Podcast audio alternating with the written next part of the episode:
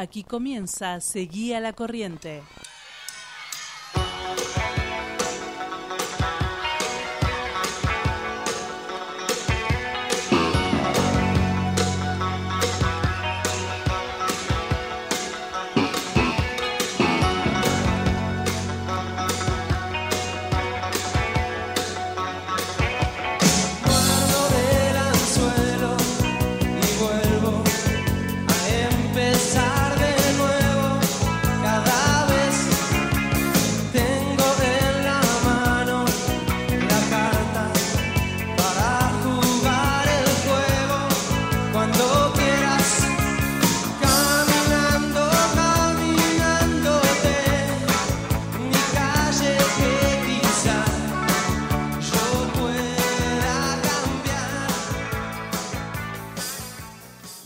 Bienvenidos a nuestro programa especial de Seguía la Corriente. Hoy, 24 de marzo, se conmemora una fecha muy importante en Argentina. Día de la Memoria por la Verdad y la Justicia.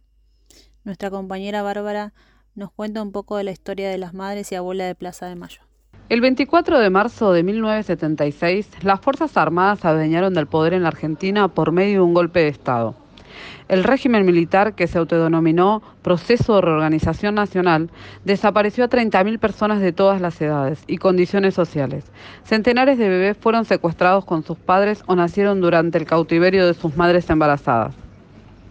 En la ESMA, Campo de Mayo, Pozo de Banfield y otros centros de detención de la dictadura, funcionaron verdaderas maternidades clandestinas, incluso con listas de matrimonios en espera de un nacimiento, y unos 500 hijos de desaparecidos fueron apropiados como botín de guerra por las fuerzas de represión. Algunos niños fueron entregados directamente a la familia de militares, otros abandonados en institutos como NN, otros vendidos. En todos los casos les anularon su identidad y los privaron de vivir con sus legítimas familias, de sus derechos y de su libertad.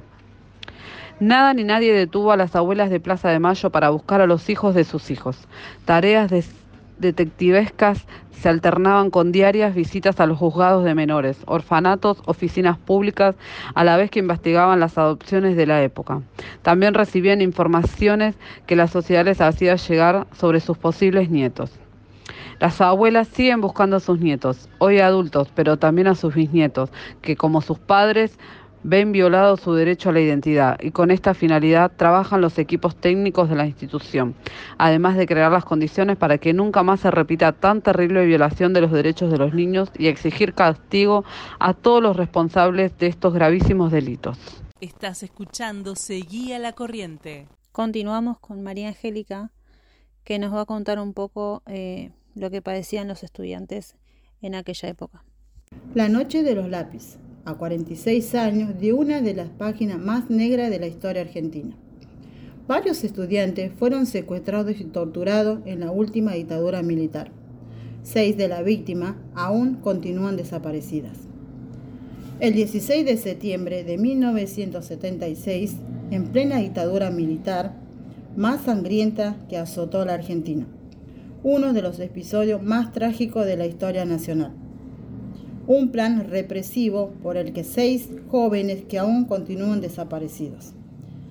Una protesta en reclamo del boleto estudiantil secundario para conseguir que sea gratuito. Varios alumnos de La Plata fueron secuestrados por miembros del Batallón 601 del Servicio de Inteligencia del Ejército y agentes de la Policía Provincial de Buenos Aires, liderado por Ramón Campos. En la noche del 16 de septiembre fueron secuestrados Claudio Falcone, Francisco López Montaner, María Clara Chiquioni, Horacio el Húngaro, Daniel Racero, Claudio del Hacha, Emilia Moller, Patricia Miranda, Pablo Díaz Gustavo Calotti. siguen desaparecidos de arriba a abajo y de derecha a izquierda. Los tres primeros lograron sobrevivir a este infierno vivieron durante menos de una semana. También quedó con vida Gustavo Calotti. Había sido arrebatado de su casa unos días antes. Los seis restantes permanecen desaparecidos. Todos ellos de entre 16 y 18 años. Integraban la Unión de Estudiantes Secundarios. Funcionaba como organización de acción política de montoneros. en la década del 70, que había pasado en la juventud guevarista. Sin embargo, lejos de participar del comité armado, se limitaba a los centros de estudiantes, formaban parte de campamentos de alfabetización en barrios precarios.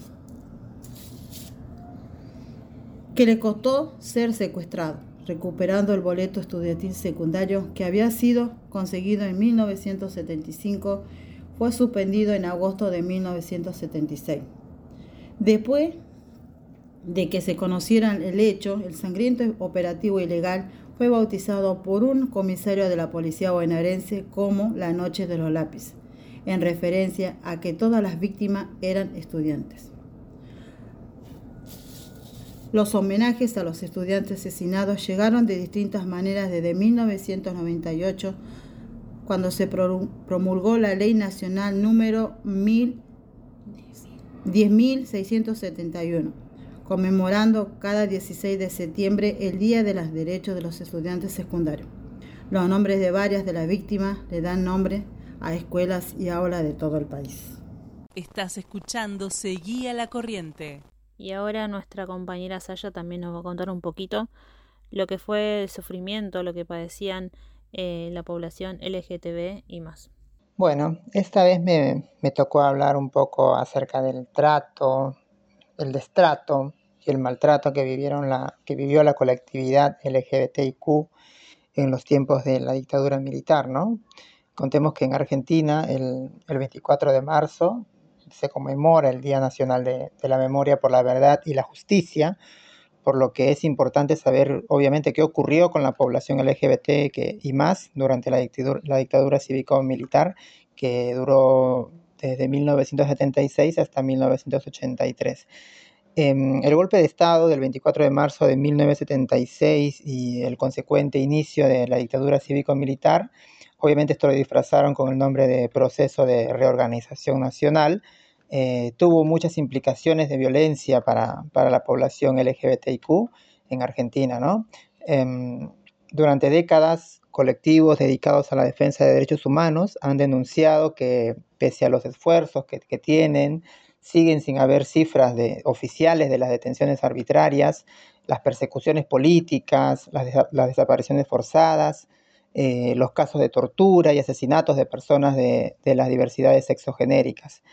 Em, así también, así como en otros países de América Central y del Cono Sur, el gobierno militar de Argentina privilegiaba, obviamente, como siempre, la, hipócrita retórica de, la moral y los valores, ¿no? La existencia de la comunidad LGBT, LGBTI más, em, además de ser em, descrita como perversa y, y degenerada, era considerada un intento de sabotaje de los comunistas. Em, la construcción del enemigo interno se legitimó y, robusteció durante los 70, obviamente, ¿no? Em, el 20 de septiembre de 1984, tras más, siete, tras más de siete años de dictadura, eh, la Comisión Nacional sobre la Desaparición de Personas, eh, el CONADEP, entrega a, a Raúl Alfonsín, que fue el primer presidente de la democracia, el informe, nunca más se llamaba este informe, que, daba cuenta de, los crímenes contra los derechos humanos eh, cometidos durante el proceso, ¿no? Sin embargo, este informe eh, se le reclama una, importante omisión, ¿no? Eh, invisibilizar la, violencia dirigida a las personas de la diversidad sexual. No, no, hablan de, las personas LGBTIQ ¿no? en, esta, en, este, en esta entrega. ¿no? Em, hay distintas expresiones también de la violencia en contra del colectivo LGBTI, que vendría a ser las lesbianas, los gays, los bisexuales, transgéneros e intersex. ¿no? Eh, primero, obviamente, invisibilizándolo eh, de los distintos registros y crónicas. El propio Nunca Más que estamos hablando no, no da cuenta del especial ensañamiento que, que, había en, en relación a este colectivo. Y después también existe la acción represiva de la policía, que en democracia, siguió obviamente ejerciendo una violencia enorme. Sabemos que siempre la colectividad este, vivió esos momentos terribles, ¿no? De represión, momentos de tortura, este, pero en la época militar sabemos que se aumentó muchísimo más, ¿no? Em, bueno, em, se estima que más o menos entre 400 y 600 personas más o menos de la diversidad sexual fueron detenidas ilegítimamente perdón, secuestradas, torturadas, desaparecidas o asesinadas durante la última dictadura, eh, mientras sufrían un, doble estigma, ¿no? la violencia del Estado y el rechazo por parte de los movimientos eh, revolucionarios argentinos. Em, diferentes activistas e investigadores disputan si, durante la dictadura existió una campaña dirigida por el Estado para perseguir a la población LGBTI. Em, en lo que sí están de acuerdo es, que sí, sí se conocía la, orientación, si, obviamente ellos conocían la orientación sexual de la persona, el tratamiento que se les daba en los sitios de, reclusión era obviamente cruel, se ensañaban, em, los maltrataban, ¿no? Eh, o sea, no, te trataban igual como, como si, si, detuvieran a cualquier otra persona, ¿no? En un toque de queda, ponele, ¿no? Este, no te trataban igual. Si notaban que eras una persona trans o, o, de la colectividad, se ensañaban con vos, ¿no? Te, te pegaban, te maltrataban y muchas veces, muchas veces también te desaparecían. Em, bueno, se, considera que la dictadura no persiguió solamente a personas de distintas miradas ideológicas, sino también a quienes se, apartaran de lo que se consideraba obviamente socialmente aceptable, ¿no? entre comillas, lo que ellos este, aceptaban. ¿no? Em, el golpe cívico-militar no hubiese sido posible sin el apoyo y la promoción de muchos de los factores, obviamente, de, del poder en la Argentina, ¿no? Entre ellos, eh, que, vamos a hablar de la jerarquía de la Iglesia Católica, ¿no? Que obviamente en esa represión ilegal y terrorismo de Estado que implementó el gobierno militar, eh, también hubo mucho acá, este, mm, eh, metió mucho la, mano la iglesia, digamos, ¿no? Em, la persecución también se, emprende contra distintos grupos sociales que representaban conductas que, se apartaban de la norma que, se consideraba universal, supuestamente, que, dicen la iglesia católica, eh, de la buena conducta, de la familia, que tenemos que ser hombre y mujer, este, eh, tener una familia, tener hijos, eh, la heterosexualidad, ¿no? Em, bueno, eso es este, lo, que, lo que se pensaba y el que no iba con esa norma, obviamente eh, no, era aceptable para, para ese gobierno este, dictador, ¿no? Bueno, este, desde esta perspectiva, em, la persecución no era muy diferente a la del resto de las poblaciones afectadas. El secuestro, la detención sin ningún tipo de motivo, eh, la tortura, mm, la desaparición. Eh, como siempre digo yo, este, la desaparición que no, es reclamada, ¿no? Porque muchas trans o muchos, hablemos de las mujeres trans que, que, fueron desaparecidas en ese momento, no hubo nadie que la reclame, ¿no? Porque obviamente los padres ya este, no querían saber nada de ellas y no se sabe si desaparecieron o no desaparecieron, ¿viste? No hay antecedentes de eso por eso. Bueno, todo el margen de, de cualquier proceso legal.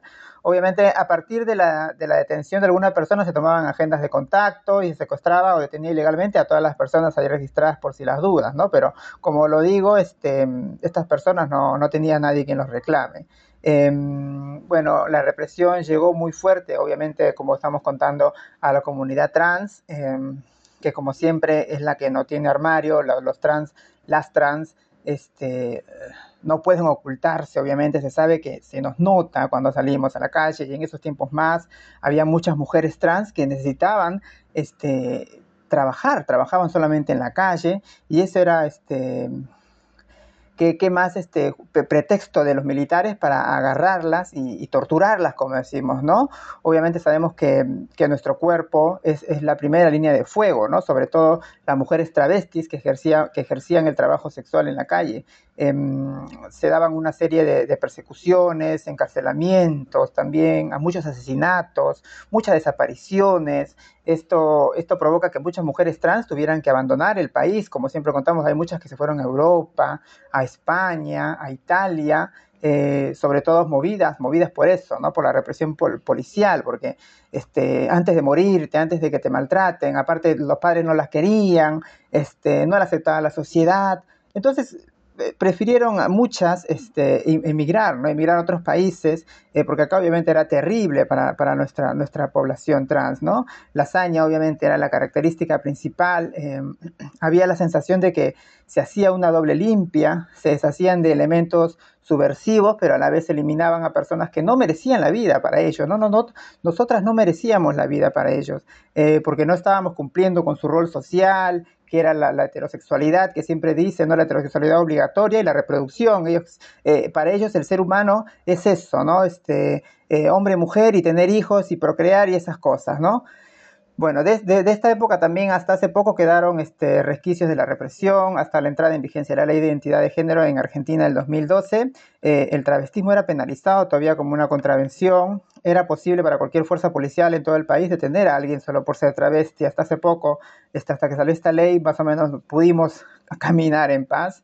Eh, pero contemos también que en ese tiempo de dictadura eh, muchas, muchas y muchos chicos este, tuvieron la bisexualidad como una buena excusa, en muchos casos para que lesbianas y gays pudieran vivir más o menos libremente su sexualidad dentro de esos grupos de izquierda, ¿no? Porque obviamente por ahí, entre comillas, aceptan la bisexualidad porque, bueno, te gustan las mujeres y los hombres, pero eh, para nada, obviamente el machismo y el patriarcado en esos tiempos este, no permitían hombre con hombre, ¿Vieron? Es, es, el ensañamiento que tenía en ese tiempo.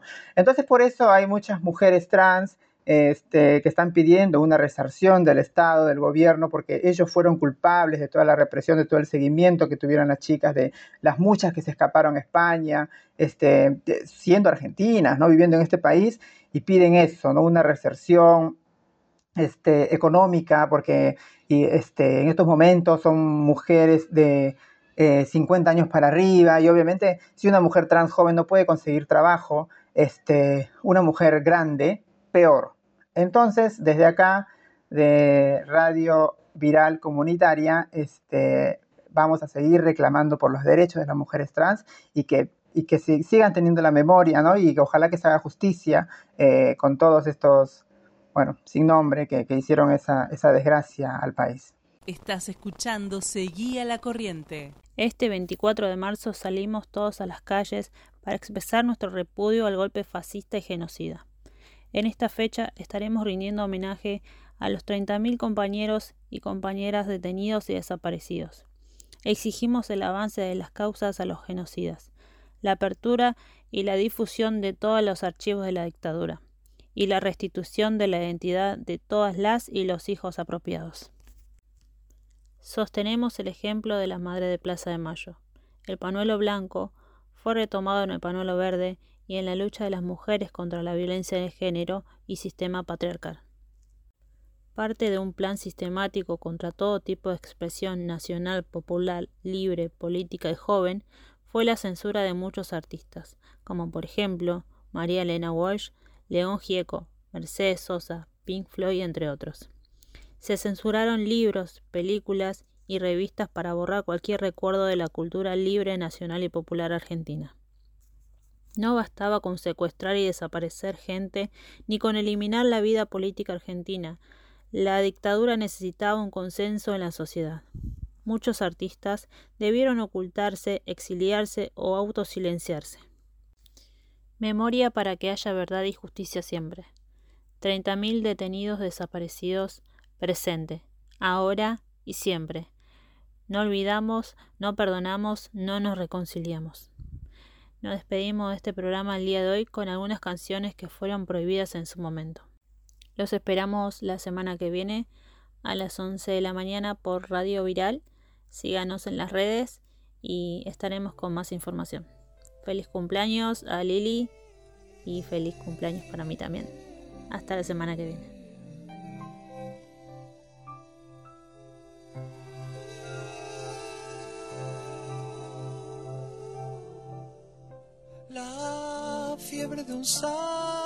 Azul y un domingo sin tristezas.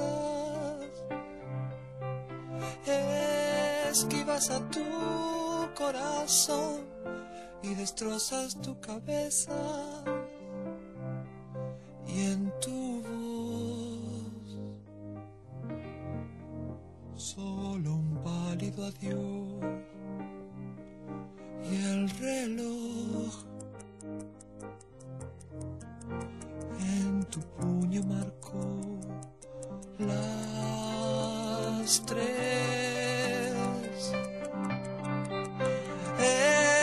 Sueño de un sol y de un mar y una vida peligrosa.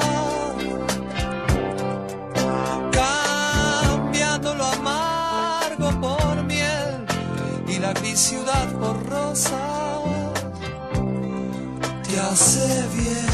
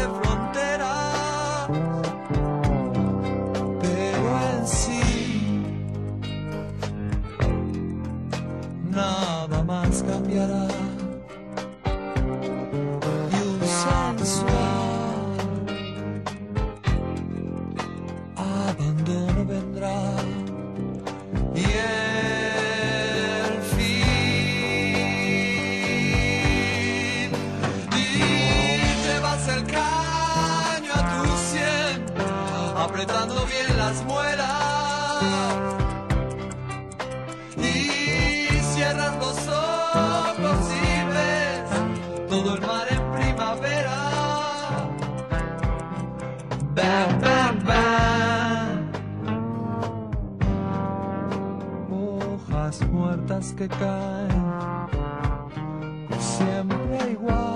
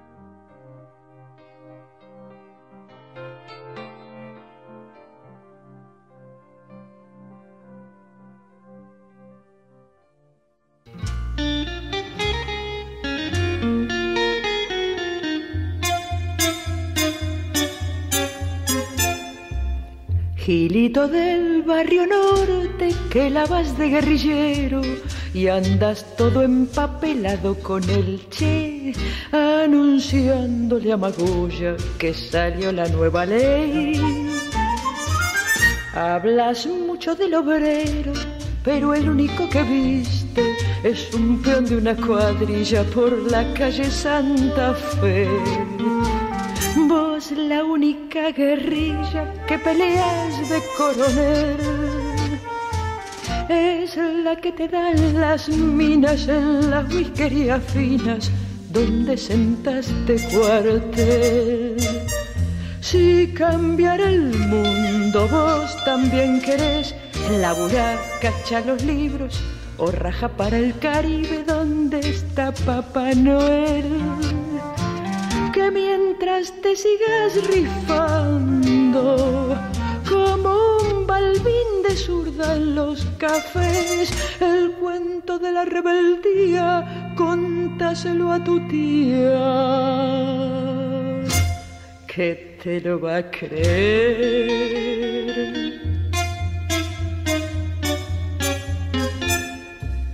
Gilito del barrio norte que la vas de inconformista y te conformas con ser flor de burgués, sacristán de la violencia mientras vos no la ligues.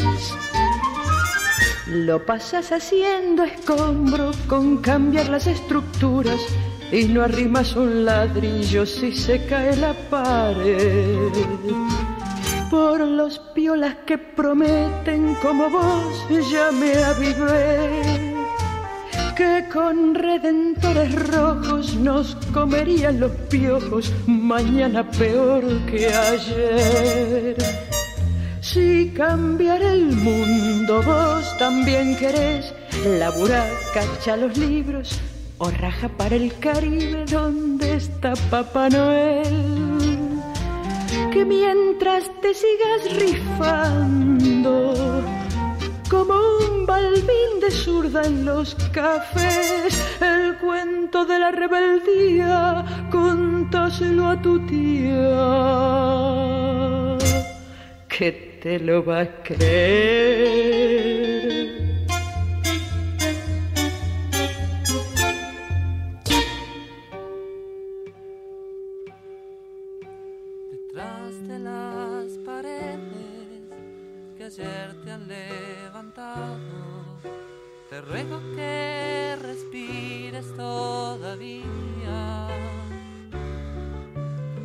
Apoyo mis espaldas y espero que me abraces, atravesando el muro de mis días. Y rasguña las piedras y rasguña las piedras y rasguña